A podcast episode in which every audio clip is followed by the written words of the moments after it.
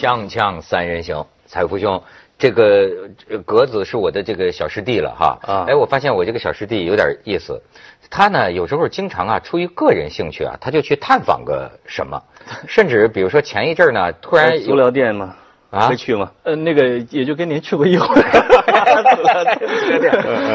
我不姓雷。呃，甩到哪儿去了？对大毕业啊哎而且呢，嗯还曾经去那个前一阵儿去呃到哪儿工地上当民工去了。呃，对，那个北京现在在建那个中国尊嘛，我就天天好奇，我在我们报社院里面，我看就数他高，越来越高。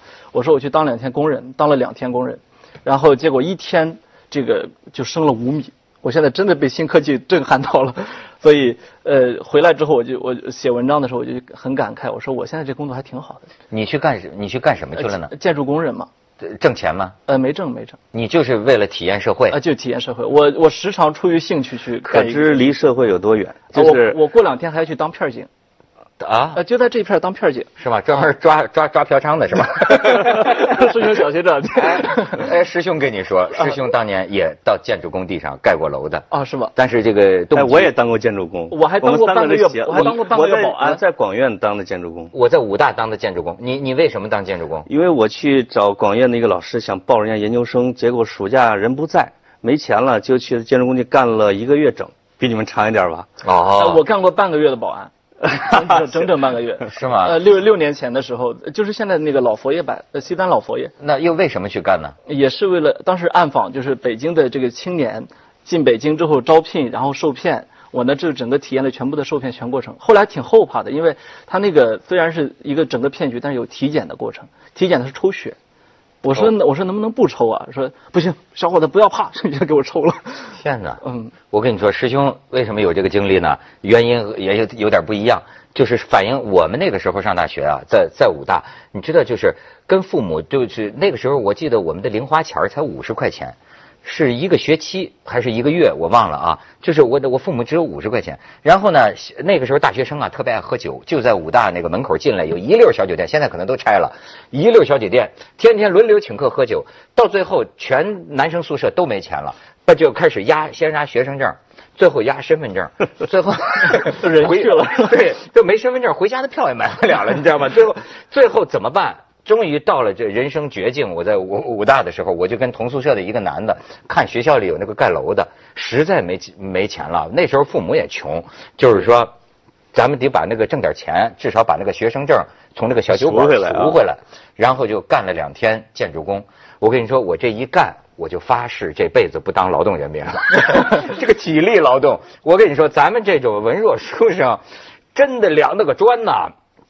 扛起来，我家伙，这个肩膀就跟压断了一样，那完全你就不能想象的，就不是我们该干的活儿。但是已经说好了一天多少钱，撑死了干了两天，赎回了学生证、身份证，还压在 肩膀。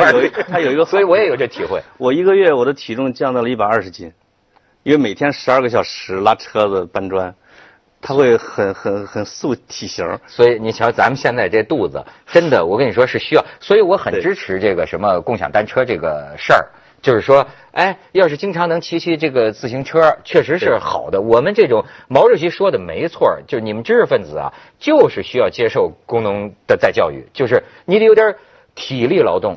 你看我的很多老师辈儿的，这个比我大十岁的人，我就觉得他们比我有水平，而我莫名其妙的认为他们比我有水平，跟他们呐不仅是读书，他们都有过上山下乡的经历有关系。当然他们会骂我说那个经历我宁愿没有，但是呢，我仍然觉得啊，你看有的时候，你比如像那个阿成老师，对我很佩服他，能打全套的这个家具木匠活儿能从美国找些都破破旧零件来自己装一辆汽车，哎，又是这样的一个作家，你说我就特佩服这样的人。对，他他这样的人呢，全中国也没几个。就是下乡之后回来能组装拖拉机的人，还真是寥寥无几。阿成老师真的是对那个感兴趣，是他就跟卡特一样，我当总统，我当累了，我干个木匠，我再去当总统。人家是陶冶，所以是呢，就是咱咱也就骑骑自行车。啊对我我为什么说骑自行车这事儿呢？就是所谓这个自这这个，但这自行车为什么越来越多，而且呢都是 管都成麻花了。这种现象，格子你有什么评论？呃，我是觉得这个这个现象非常的丑恶，因为这个和现在大家都在讨论说是不是社会的道德下降了，世风日下是吧？看到车给毁坏，我反倒不觉得是这样，我觉得这个很像一个竞争对手的破坏行为，因为你你知道那个车轮儿它整个变形，你觉得咱普通人毁车不会毁到这个份儿上，那必须是专业行为，而且呢是这个你你忽然之间就那么几天。所有的这小黄车全部在吃，就 就好像这个那个躺着特别像个人形啊，挺可怕的。就是短时间内出现的，我我倾向于认为这是竞争对手的破坏，就是资本大量注入之后，呃，我我觉得这个指控是很严重的，话可不能这么讲。哦，这你好像跟这个产业 沾点边儿，沾点边儿。我不沾边儿，就是我这是摩拜的创始人，是我新京报老同事。哦，但是我没见过人家，没有搭讪过这美女嘛。啊啊，那时候不认识啊。对，是一个美女。哦，那哪天咱去拜访一下，膜拜一下，膜拜膜拜一下，膜拜一下。但是说竞争对手来做这个事情，是在现在互联网社会是非常容易露馅的。我个人，如果我是这另外一个企业的领导人，我万万不敢让我的员工去把对手的给干坏。而且他干坏，把他扭成麻花是一种很费时的一件事儿。他只需要拿钳子把链子一绞什么之类的就完了。就是，但是在一开始这个东西是，我们很需要拿一开始我们很少见到坏了的共享单车。这个其实让我想起来我们当地啊，就是那个你知道啤酒厂商很有意思，就是你一条街都是烧烤摊儿，那喝啤酒，你一般话会发现只有一种牌子的啤酒，为什么呢？这其实就是这个一开始的时候用武力或者是用其他的方式来解决掉。但我觉得你一开始很少看见到坏了的单车，是往往也可能意味着你很少看见到共享单车。啊，我是共享单车的重度用户，因为这个它一开始的量是非常小。我真没用过，你给我说它是怎么个体验呢？用这个东西？它就是用这个用这个呃手机扫二维码刷。我我说摩拜啊，刷刷开这个这个自行车，因为我那一阵儿我这个老失眠嘛，就就大半夜两点出来找一辆摩拜单车，然后骑着呃北京满大街转转。不叫失眠，叫梦游去。对，转几个哎，我后来写个特别文艺的一个话，我就说，因为我经常转到大街渴了，我就去便利店扫个码再去买个水嘛。我说这这时代好啊。手机呢是我身体的延伸，这二维码呢是我钱包的延伸，这自行车呢是我大长腿的延伸，我的失眠呢是混乱时代的延伸。呵，这 这这这小才子啊，小才子。对他写了这个话，我我一开始非常欣喜于这个创新，为什么呢？因为。实际上，我们各级政府这么多年来都想搞这个这个单车嘛，单车出行、公共自行车一直没有成功过。所以我特别的批判说，我们一直要有一一直有一个大政府的这样一个思维，认为说政府解决所有的事情，实际上不是的。我们就看到市场这次非常好的解决了自行车出行的问题，你随便一放，而且有定位。对吧？这完完美的解决了，直到后来资本大量注入它让你整个成为了交通的一个累赘，满大街你眼看走路你就躲着它走了。哎，我忽然发现说，中国人啊做什么事儿都爱扎堆。你比如说，呃呃，黄焖鸡流行一年，重庆小面流行一年，什么潮潮汕牛肉火锅牛肉丸啊，流流行一年。我想你们为什么不能同时流行呢？它就是这样，我们互联网是。博客流行流行一阵儿，然后微博再流行一阵儿，然后微信一来，然后大家再扎堆，然后什么手机游戏再扎堆，然后你看今年共享单车又扎了堆。之前呢就是这种那个打车嘛，网约车打车，滴滴什么快递那一阵大战，就是中国人喜欢一窝蜂而上打架。我也是现在觉得对中国人呢，当然我也是中国人了，但是我有点感慨，就是咱们这个平等的多元化的兴趣，为什么似乎建立不起来？到底是用户？不是多元的，还是说资本的忽悠？因为你看，他们现在讲这个，比如说包括这个互联网做这个节目啊，说就是大综艺。说所谓大综艺呢，也是这十分之九全完蛋，就是那一两个，然后就只有那一两个广告，那恨不能上亿，然后所有的都在这儿，然后又复制。我就觉得这个这个我们今天的这个文化图景啊，我真的是觉得相当没劲，相当没劲。就是你不叫品味。而是说你有点别的兴趣没有，或者说你这些这个人的逐利是不是会趋向于大头？就像就是说，哎，你做好了一个，我们所有的资本都压在你这儿，那些个多元化选择的，我们连看都不看一眼，让他们死去，是不是？现在是这么一个商业情况。这个是现在这种互联网经济的一个特点，其实是我。是一个主流的特点，但我不是太喜欢的。比如说，它之前，它就目前有一个特点，就是平台类的互联网企业一般只留一个，最多再留下有一个有特色的。那自行车这个，我认为它的结局很快的要走向合标，我我先不说这两家的啊，我自己瞎猜的。你比如滴滴跟优步会合并，什么五八跟什么什么大众点评跟跟跟什么美团儿，什么五八跟赶集，你都看打来打去打，你十个亿广告，我五个亿广告，最后咔合了，咔合了，形成一个大的垄断式的平台企业。自行车也是，自行车就一开始少，然后资本进入暴增，你会多多了是吧？咔一合，他就不会给你放那么多了，他就进入了一个我盈利的一个阶段了。就是说，它有。它互联网反倒是排多元化，这点让我是不太喜欢的。对，本来我以为互联网是多元化，对，但是现在造成的这个结果很诡异。你知道这个现在说所谓的共享时代嘛？实际上准确的说，摩拜单车和这个 offer 就是共享单车不是共享共享经济的一部分。因为所谓的共享经济指的是，比如说你家的自行车是闲置的，那你借我骑，我花点钱，它这个是。人为创造出来的，这个实际上本质上跟出租车、跟公交车没有区别，这是人家的车，你花了钱来使用它，这个是这个共享车。然后我我就在想刚才这个问题，为什么？呃，资本傻吗？我通常认为说，比我比我有钱几十亿倍的人，应该比我聪明个几十亿倍左右吧。对。可是他为什么要去投这么多钱，扔这么多我们觉得肯定会坏、会被竞争对手毁掉的车呢？我后来想清楚一个问题，嗯，这个就叫做上船。我得我甭管怎么，我先上了这船。我我坚决不能被时代的任何一条船给扔下。我哪知道哪条船通往美丽的彼岸？我反正有这钱，我不在乎。就好像现在我听说呀，就是这些大网站、视频网站，在我有我原来没进这圈我不知道，我以为都赚赚很多钱吧，全在烧钱，全在你见到的最火的视频网站也是在烧钱，都还没有挣钱呢。那他是为了什么呢？他无所谓，站住，对对吧？我要站住，我哪怕烧钱，我也要先站住这块。把竞争对手吃掉，或者是给排出局，就让你出局。比如像自行车这个，现在大概有将近三十家的共享单车的这个公司，对，它背后的投资人肯定是一百家以上的这种，它最后可能会这两家合并，就剩下这一个大平台，其他二十几家全死掉。为什么这么多人还在往里边钻？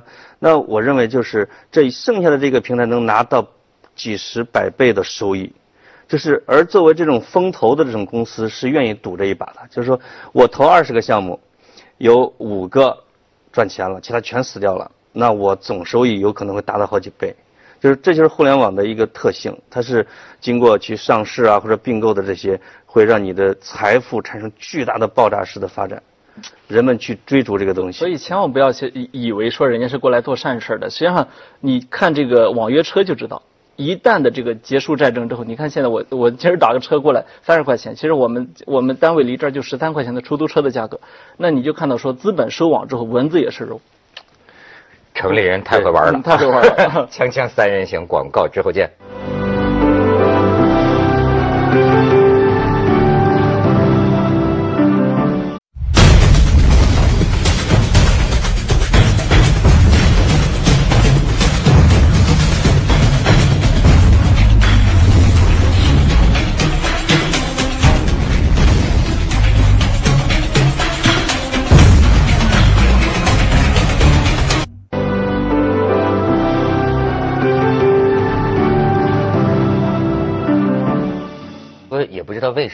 我这个当年这个写入党申请书一直被党拒之门外的人，在今天最近我越来越多的想起马克思，就是你你知道很多事情让我想起马克思，比如说你说这个资本，咱们过去相信一个就是说市场那只看不见的这个手啊，现在发现那是亚当斯密，对，现在发现这手 这手可能是黑手啊，对，就是所以连美国发展到一定程度，比如说洛克菲勒。一家独大就制造垄断，为什么美国就要那么多年就是反垄断法，就遏制你这个一家独大，包括还遏制那阵比尔盖茨嘛，嗯，就是美国有很多著名的案例。谷歌这些，只要你市场份额达到了就是垄断地位以后，不管你用不用，你都会被它盯上。你稍微有一种垄断行为，你像滴滴，有一个是它是垄断地位，一个是垄断行为。发改委约谈它，就是你实施了垄断的行为，你说你提价。你原来低于市场价把人给砸走，后来你再提价来挣钱的话，那你就是一个垄断，这个必须得被克制的。不过刚才你说那个马克思啊，我觉得马克思是他最牛的地方是批判，嗯，它的建设是一塌糊涂的，但是它最牛的地方是批判，哎那一点是我们都很喜欢的。吐槽吐的都都挺好，吐槽吐槽资本主义，吐对对对对，这是一吐槽专家历。史上吐槽最好的。对历史上吐槽资本主义，真是吐槽的最好亚洲金融危机就给马克思预测出来了嘛？对吗？对对吧资本主义发展到一定程度，亚洲金融危机，这个厉害，对对哎对，对就没错儿。这所以我我就是说啊，还是要从马克思那儿吸取点吐槽的营养。对哎，你比如说再有一个共产主义。我最近讲，在看他们讲很多共享经济哈，就说现在啊，共享经济的未来，一直到最后，我越来越听像是各取所需，对吧？呃，就是反正就这这就说这个东西，其实他们有人讲过马克思跟中国古代的说说的一句话，大概意思就是说我不是追求财富得是我的，我最恨的就是财富扔在地上没有得到有效的使用。对吧？我所担心的不是说单车不是属于我的，而是这个单车闲在我家里没有充分的使用率，对吧？有人说。这是一种共产主义理念，对不对？资源将来这个哎，大家都能够这个共共享。可是为什么这个共享现在造成的？你比如什么滴滴打车呀，或者这这些东西，弄到有些地方的出租车司机联合起来殴打他们。哦，我对。嗯哦哦，这对这个我可以发言两句了啊，因为我被称为共享经济传教士，现在是吗？就是我我做锵锵一年多，从来没提过我们公司名字。哦，但是你讲这个共享经济的时候，因为哎我们是共享经济的最纯正的代言人。哦，你老问我小猪是干嘛的？就租房子的嘛。对对对。就是格子刚才说的伪共享和真共享。就是伪共享是你买了，你比如说你其实是个租赁，你买了之后你租赁的。对。但比如说像 Airbnb 啊、小猪啊、Uber 这种的，是我自己没有车，我自己没有房子，你们家多出一卧室，你想分享给女房客之类的，你就让邀请。为什么非得女房客？就是你要分享给男房客，你也 不大愿意，就是你就你就你就招进来就住啊，你收费就这种，这种我认为是分享经济。但它慢慢的在中国，包括在全世界都开始在变味儿。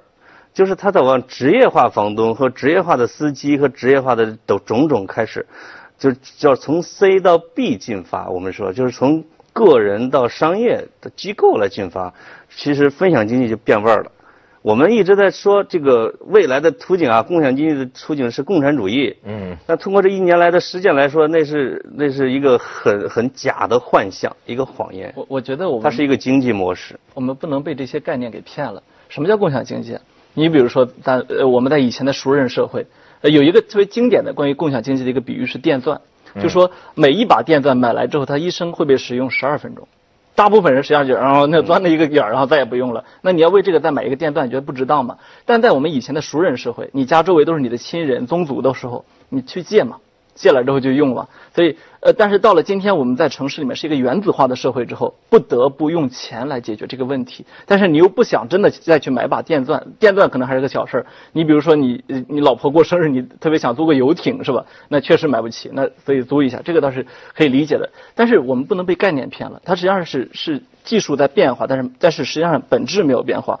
我我反倒倾向于认为，像共享经济这种东西，它是社会在结构的过程，是社会打破，就像互联网。打破原有的结构，马云用他的电子商务打破了原有的我们卖东西的结构。可是等到他一切稳定下来之后，你发现跟原来没有区别。它它是最核心的是去中心化，你应该叫哈，其实那个叫去中心化。它另外是把这个社会剩余的资源给重新整合的过程。那只是那只是愿景。工业化时代生生产出大量剩余的东西，你到后工业时代，人们就其实已经盖不了那么多楼了。对，你们家有五套，我们家有一套，就这种，你们家五套的就可以租出去让别人去住嘛，就。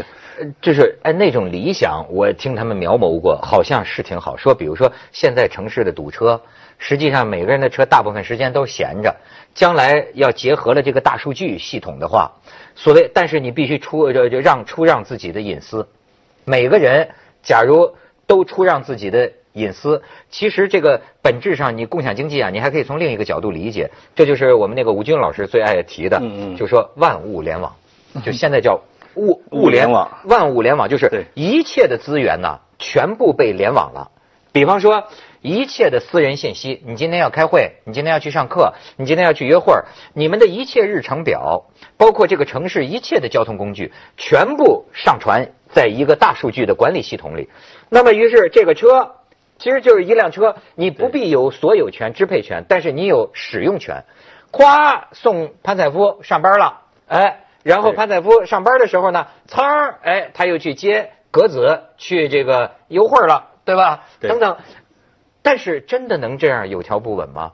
人，我觉得有一半是属于临时起意、不可改变的，或者随时改变的这种情况啊。我我其实本质上不太看好这样的时代，因为你比如说这个出行这个，我我会我会觉得这个所谓的共享呃大家共享这个汽车这个事情，不太可能会成为真的愿景。我反倒更加看好是无人驾驶灭掉整个出租行业。也说现在出租司机天天在反对什么滴滴滴滴的司机啊，天天打想想去抗议打，我觉得你们完全都想想歪了方向。《三体》里面有一个词叫做降维打击。哦什么降维打击？就是你是三维的吧，我把你变成二维之后，根本不需要再打你。对你你就站都站不起来嗯你根本就没了。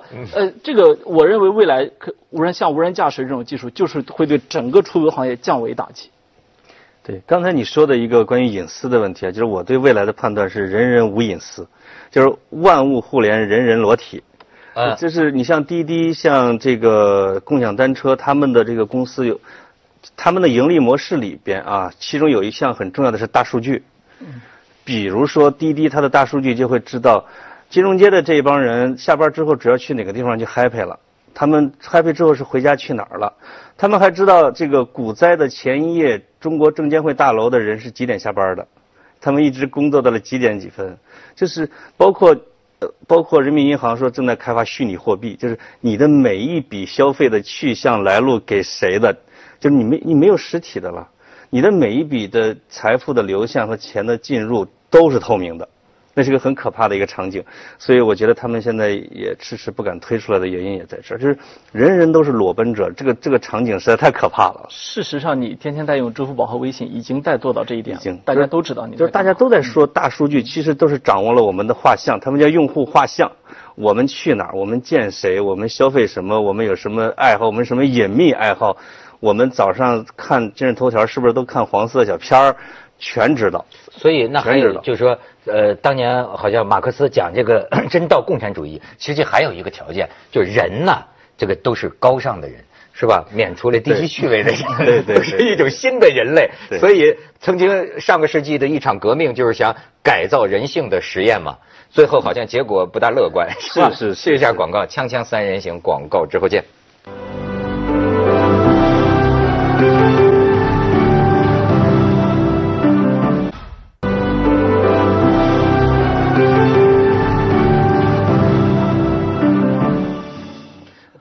儿是有文章标题啊，嗯说这个共享自行车造出的妖孽全都是低素质的吗？什么那些被低素质定义的失败者？什么国呃共享单车等于国民照妖镜？我是看到那个呃摩拜单车那个创始人胡伟伟啊说了一句话，说我这要创业失败了，我全当做公益了。我听这话之后我特别的害怕。我为什么害怕呢？我是作为一个知识分子的害怕，就是说，呃，我想说你你如果失败了，你做的可不是公益，你做的是灾难，你会给城市留下数以不知道多少万辆的废车、废铁哎。然后首先你要清理这个，其次你留下了一个非常坏的一个社会现实。这这句为什么会这句为什么会让你害怕呢？对，首首先呢，就是反倒是听了另外一个创始人，那也不说名字了，他说我们的车子即使超过百分之六十被毁掉，那其实也是在给我们做广告啊。就是每一个被损的车子这就是站在资本的角度想。这个问题嘛。这个很可怕的，这个啊我不我不站在资本的角度想这个问题，我会怎么想呢？首先呢，你会给城市留下大量的垃圾，需要清理。其次，有个更重要的问题，就是你用了压力来测试了社会道德，让我们对周围的街坊邻居其实是倾向于不信任的。我为什么会反复的说这是竞争对手干的？就是因为我们必须要知道说有相当一部分竞争对手干的，我们不能对我们是的街坊邻居的道德水准过分的这个不信任。这个其实就很像说，呃，你比如说，呃，你比如说你这个觉得说自己这个另一半不太忠诚了，然后特意派了一个身体条件各方面特别好的去引诱他一下，引诱成功了。你说这个这个算是他不忠诚的还是忠诚的？我觉得你就不该去给他上这么重的压力测试。这是我觉得就是有的时候啊，我这个脾气上来，我就说人心大坏，说中国人现在最坏，历史上没有这这人人心最坏的时候。但是呢，理性一回来的时候，我总是又觉得啊，其实我对咱们现在这个人心啊是有信心的。我觉得人没有那么坏，周围的大多数的人没有那么坏的。你知道，因为你看历史吧，每一代都是人心不古啊，这个记载啊，每一代的文人记载都是道德到了最坏的时候。就像那次张维迎教授到我们这儿来，他说你怎么说？说那个什么小岳岳啊，压车没人管呢？他说有这么多的人，至少是激愤呐，是愤怒啊，是是在呼吁啊。对他说那你要相比之下，文革的时候，那女学生拿着大皮带把老师活活抽死，你认为那个时候人的道德比现在更高一些吗？对，所以这个评价也很难说。但是我就是说，哎，这个所谓这个共享的一个理想，是不是跟人性相矛盾？呃，有一个叫呃，我不知道那个理论叫公共牧场理论吧？它大概意思就是说啊，如果咱们有个牧场，谁都可以去放牧，你放一年，你放一年，你放一年，那没几年这个牧场就变成荒原。因为谁都不会保护这个草，嗯谁都想把这个草场利用尽尽，对，所以这是一个理论，就认为因为下一年就要别人用了，对对吧？我先把它用完了啊。对，但是所以现在就有人提出这个问题，就是说你对人性的信心，人类能不能共和自治？就就在在在互联网上，啊，你你们相信吗？呃，实际上，你即使在西方，呃，在欧洲国家，我们倾向于认为说，它可能这个受教育程度啊，很多方面都比我们高。呃，共享经济也受到了很大的挑战。你比如说，一个很出名的是英国的一一个人，他在 Facebook 上找到那种就是呃那种网友搬家的那种，觉得也很很方便很合适，对吧？把他们家家当全部搬走了。对，这个像呃共享单车的老鼻祖是荷兰的一次这个共享单车的实验，他们的结果是百分之九十的车都没了，就是他那次宣宣宣布失败。